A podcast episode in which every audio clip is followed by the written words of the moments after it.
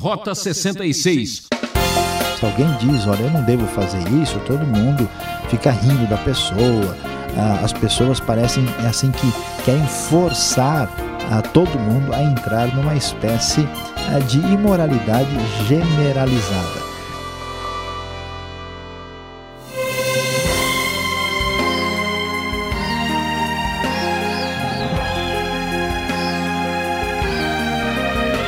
Ouvinte Transmundial, beleza pura sem mistura.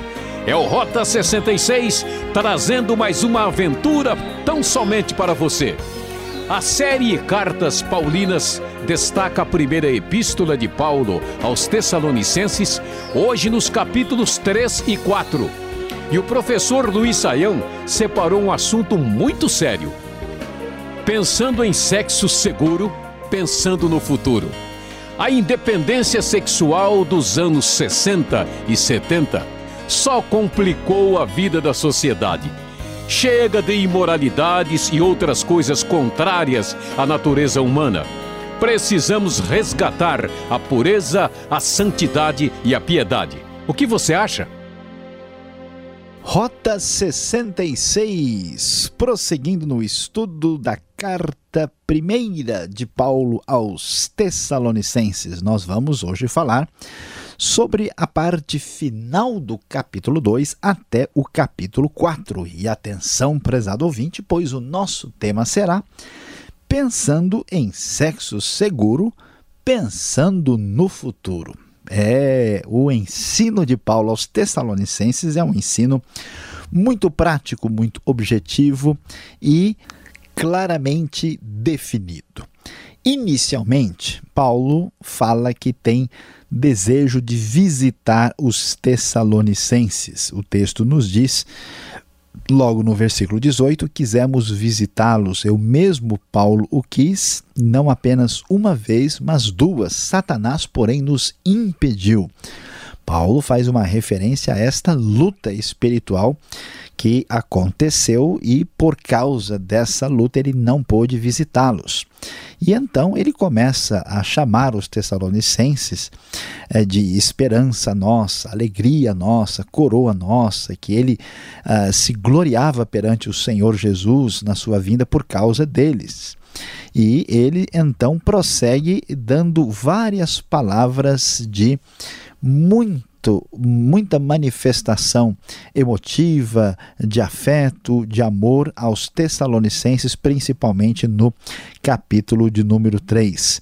Ele então diz que nós enviamos Timóteo no verso 2 quando ele estava sozinho em Atenas, ele envia Timóteo, nosso cooperador e irmão no Evangelho de Cristo, para fortalecê-los e dar-lhes ânimo na fé, para que ninguém seja abalado por essas tribulações. E assim ele prossegue e vai dizer ah, que a sua as notícias que Timóteo vai trazer dele são mais do que animadoras, diz o verso 6 Timóteo acaba de chegar da parte de vocês, dando-nos boas notícias a respeito da fé e do amor que vocês têm.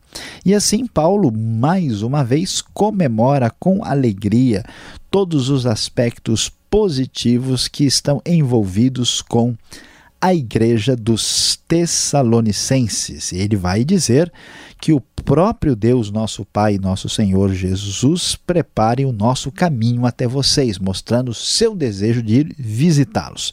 Que o Senhor faça crescer e transbordar o amor que vocês têm uns para com os outros e para com todos, a exemplo do nosso amor com vocês. E assim ele vai encerrar esta parte da carta e vai partir para, vamos assim falar, a parte mais doutrinária ou exortativa a partir do capítulo 4. E então ele nos diz o seguinte logo no começo: Quanto ao mais, irmãos, já os instruímos acerca de como viver a fim de agradar a Deus, e de fato assim vocês estão procedendo. Agora lhes pedimos e exortamos no Senhor Jesus que cresçam nisso cada vez mais, pois vocês conhecem os mandamentos que lhes demos pela autoridade do Senhor Jesus. A vontade de Deus é que vocês sejam santificados, abstenham-se da imoralidade sexual. No conselho de Paulo, conselho prático para a vida que agrada a Deus, é a hora de pensar em sexo seguro. Sexo seguro é aquele que é feito conforme a vontade de Deus e o seu ensinamento.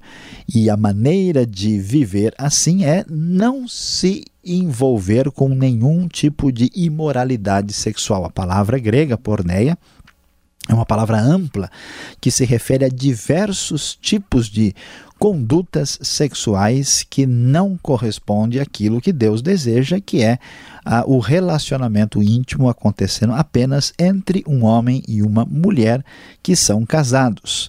E assim ele começa então a dar a orientação. Por quê? Porque no contexto grego pagão antigo, a licenciosidade, a libertinagem sexual era uma realidade. Os tessalonicenses tinham saído exatamente desse meio.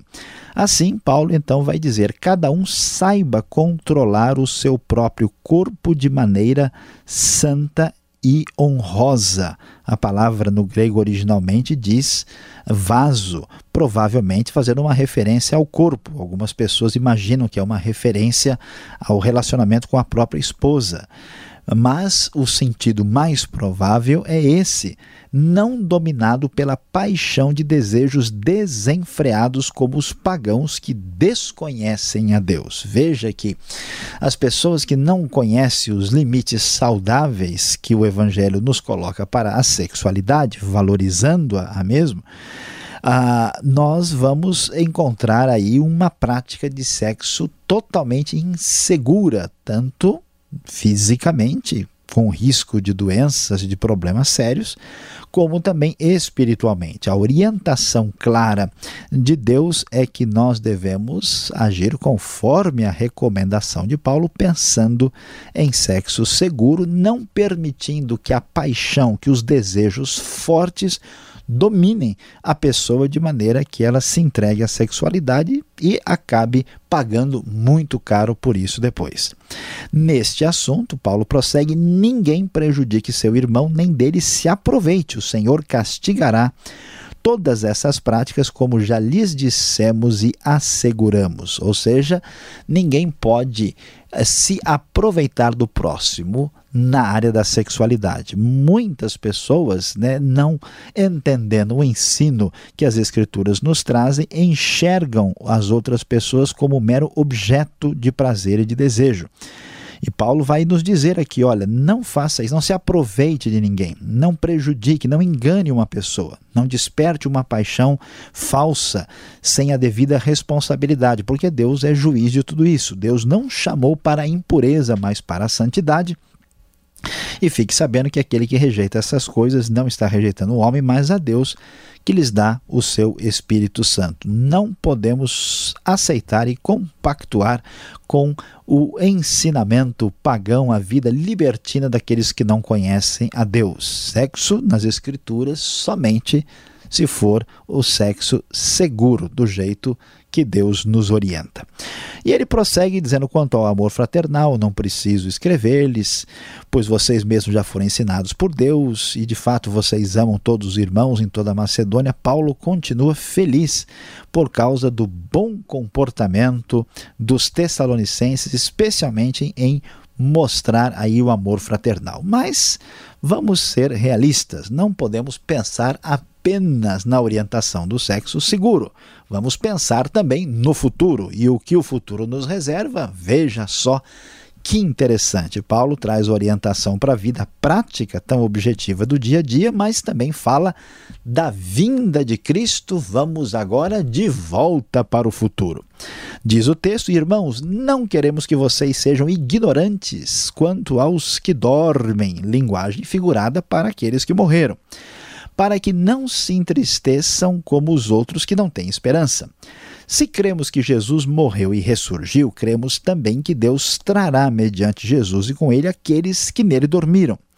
Dizemos a vocês pela palavra do Senhor que nós, os que estivermos vivos, os que ficarmos até a vinda do Senhor, certamente não precederemos os que dormem, pois, dada a ordem com a voz do arcanjo e o ressoar da trombeta de Deus, o próprio Senhor descerá dos céus e os mortos em Cristo ressuscitarão primeiro. Depois, nós, os que estivermos vivos, seremos arrebatados com eles nas nuvens para o encontro com o Senhor nos ares. E assim estaremos com o Senhor para sempre. Consolem-se uns aos outros com essas palavras. Os Tessalonicenses estão preocupados. Algumas pessoas estão morrendo na igreja eles sabem que Cristo vai voltar e a questão é o que, que, está acontecendo. Paulo chama esses que morreram daqueles pelo nome de, pela expressão de que eles estão dormindo. Claro que isso não é literalmente dormindo.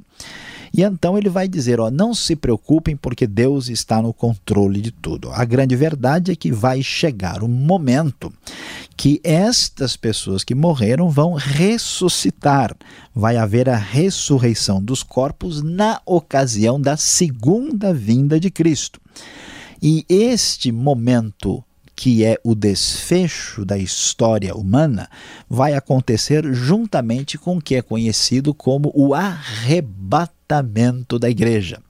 Quando chegar a hora em que o relógio de Deus assim estabelecer e definir, então acontecerá o arrebatamento da igreja. Os que estiverem vivos vão ser levados para a presença de Deus automaticamente, pelo menos conforme parece ser a sugestão do texto, para encontrar o Senhor nos ares, juntamente com aqueles que tiverem ressuscitado, conforme diz o texto. E então estaremos para sempre com o Senhor Senhor, conforme o final do verso 17. É, meu prezado ouvinte, aqui isso nos ajuda até a refletir na grande ênfase que Paulo dá tanto ao amor dos Tessalonicenses, como também à necessidade de uma vida com pureza, inclusive na área da sexualidade, porque muita gente vive a sua vida como se fosse viver para sempre, mas a grande verdade é que a história caminha para frente e que nós temos o tempo determinado por Deus para chegarmos ao ponto final. É necessário que nós prestemos atenção à nossa vida e tentemos viver esta vida que agrada a Deus com toda sinceridade. Portanto, quando pensamos sobre o que acontecerá daqui para frente, pense na sua vida com Deus. Pense na sua vida ética, no seu comportamento correto, pensando em sexo seguro não conforme a atitude dos que desconhecem a Deus. E pensando em sexo seguro, pensando numa vida correta, estaremos nos preparando para a eternidade, para a vida que teremos com Deus, estaremos pensando no futuro.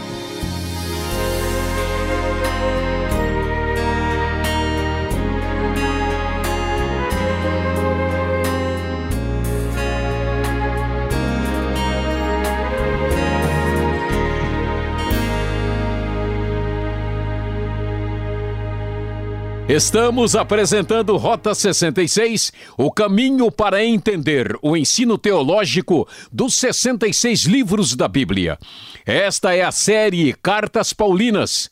Estamos na primeira carta de Paulo aos Tessalonicenses, capítulos 3 e 4. Tema: Pensando em sexo seguro, pensando no futuro.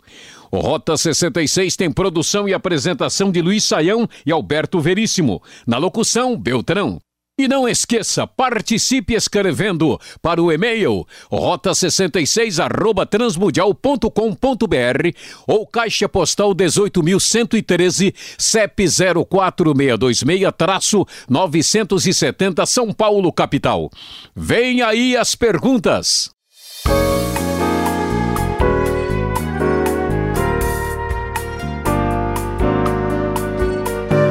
Agora é comigo. Para entender melhor o texto, vamos às perguntas ao professor Luiz Saião após a sua exposição nos capítulos 3 e 4, 1 Tessalonicenses. Professor Luiz Saião, Paulo parece atribuir grande poder a Satanás. Veja o capítulo 2, o verso 18: Satanás nos barrou. E também o capítulo 3, lá no verso 5, ele menciona o tentador. Pois é, é verdade. Nós temos a menção a Satanás e ao tentador. Paulo está preocupado pela possibilidade do tentador desanimar a igreja dos Tessalonicenses por causa das tribulações e também diz algo assim surpreendente que Satanás foi quem o barrou, impediu de visitar os Tessalonicenses. Isso aqui nos mostra claramente que a ideia de Satanás, de diabo na Bíblia não é mero mera visão psicológica, não é uma coisa assim puramente ligada a uma crença.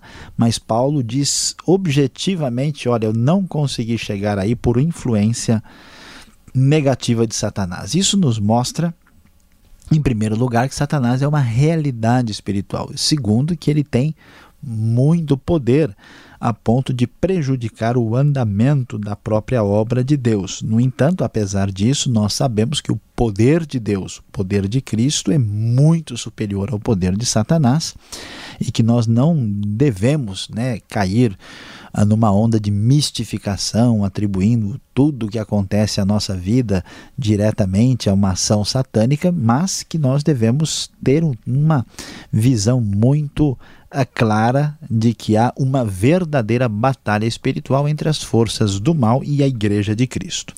Agora, prostituição ou imoralidade? Paulo está sugerindo aqui abstinência sexual como estilo de vida? Como entender esse texto, professor? Pastor Alberto, as versões antigas da Bíblia sempre traduzem aí esse texto ah, dizendo ah, vocês devem se abster da prostituição. A palavra lá, a palavra porneia, ela é, tem sido traduzida nas versões antigas dessa maneira, mas o sentido de porneia é muito mais amplo. A palavra, na verdade, significa imoralidade sexual, porque, a rigor, prostituição significa apenas né, o sexo que envolve dinheiro.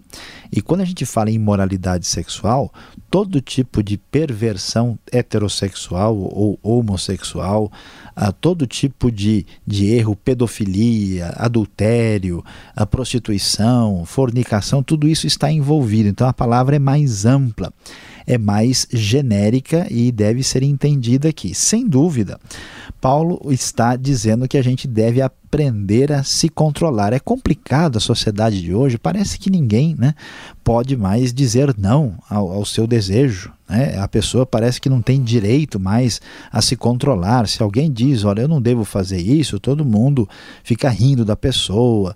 Ah, as pessoas parecem assim que querem forçar a todo mundo a entrar numa espécie ah, de imoralidade generalizada. Ah, Paulo está dizendo que a gente não deve entrar nesse esquema. Portanto, abstinência sexual, no sentido de ser aquela atitude de não fazer nada com a sexualidade que desagrade a Deus, sem dúvida é um estilo de vida cristão que deve ser considerado também.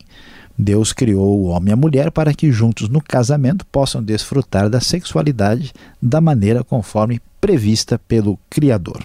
Na sequência, professor, o verso 4, entender um pouco melhor o assunto, né? As versões parecem variar muito. Aqui fala sobre possuir o vaso, outra versão fala possuir o próprio corpo. Como eu posso entender melhor essa passagem? Olha, pastor Alberto, ah, de fato as versões ah, variam e aqui as, muitas pessoas até se confundem. Literalmente, o texto grego diz ah, que cada um deve saber possuir o próprio vaso, o seu vaso.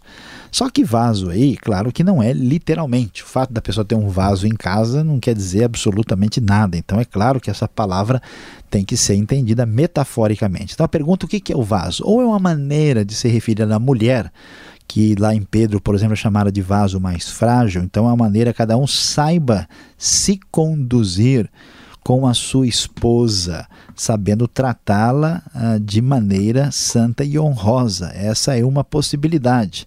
A outra ideia de possuir o próprio vaso poderia ser saiba como a conseguir uma esposa para se casar.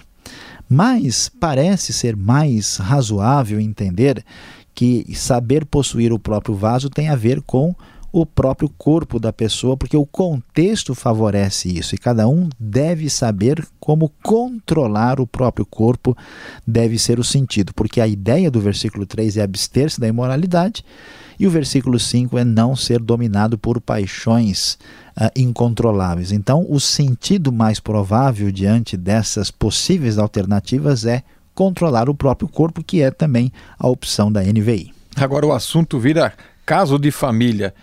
Paulo sugere então que o relacionamento íntimo, né, tem limites. Faz sentido isso numa sociedade como a nossa? Pois é, pastor Alberto, de um tempo para cá, parece que a nossa sociedade resolveu entender que tudo que der vontade a gente tem que fazer parece assim uma coisa de, de, de, criança mal criada, né? Ah, eu quero, senão eu vou chorar. E, e, a ideia de que se a gente deixar de fazer o que deu vontade, que isso é uma experiência terrível, assustadora, irrecuperável. Mas isso não é verdade. A grande verdade é que se a gente se entrega ao prazer, a gente vai ser cada vez mais, né, vai se acostumar com ele, vai exigir uma coisa maior. É uma, é uma síndrome de uma busca de uma experiência mais intensa.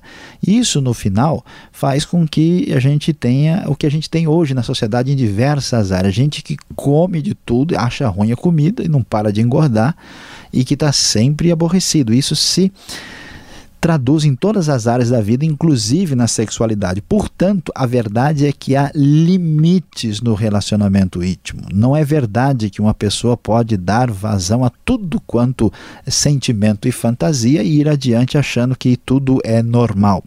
Paulo diz que isso não pode ser baseado na paixão de desejos desenfreados como os pagãos que desconhecem a Deus. A sociedade está hoje assustada com tanta coisa estranha aparecendo na sexualidade, o que era desconhecido até um certo tempo atrás. É preciso considerar com sabedoria as orientações bíblicas aqui.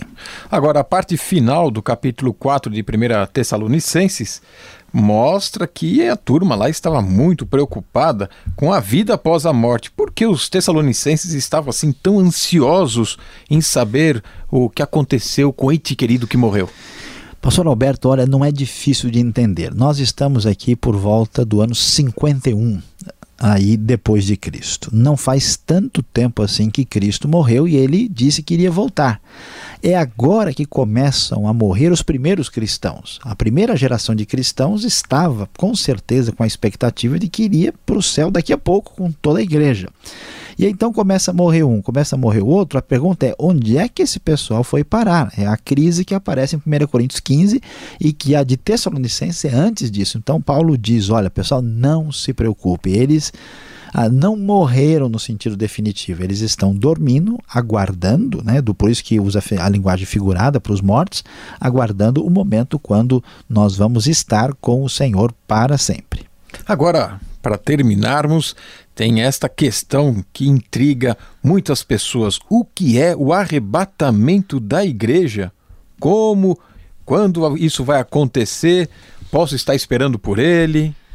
A questão, pastor Alberto, é um pouco complicada, né? Porque as pessoas conhecem arrebatamento, né? Através aí de, de filmes, né? De, de fitas e vídeos e outros aí que fazem toda uma avaliação assim, um pouco além do que o texto diz. O arrebatamento é o momento quando os vivos vão ser chamados à presença de Deus e serão transformados com um corpo ressurreto.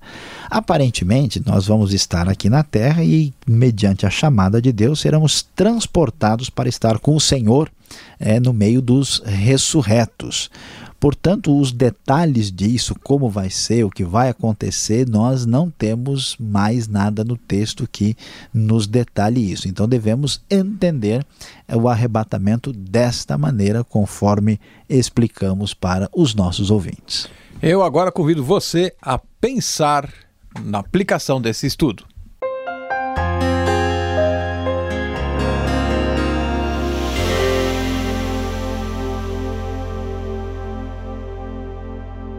No Rota 66 de hoje, nós falamos sobre o tema pensando em sexo seguro, pensando no futuro. É em 1 Tessalonicenses, final do capítulo 2, capítulos 3 e 4, refletimos sobre as orientações de Paulo para aquela igreja do primeiro século. Meu prezado ouvinte, ainda hoje as palavras de Paulo são sabedoria para o nosso cotidiano, para o nosso dia a dia. Vamos lá, preste atenção. Num mundo confuso, cheio de tanta perdição, é preciso fugir da imoralidade e buscar pureza, aguardando a futura salvação. Rota 66 se despede por aqui. Temos um novo encontro nesta mesma emissora e horário com muito mais para você. Rota 66 é uma realização transmundial. E acesse o site transmundial.com.br. Valeu e até lá. Tchau.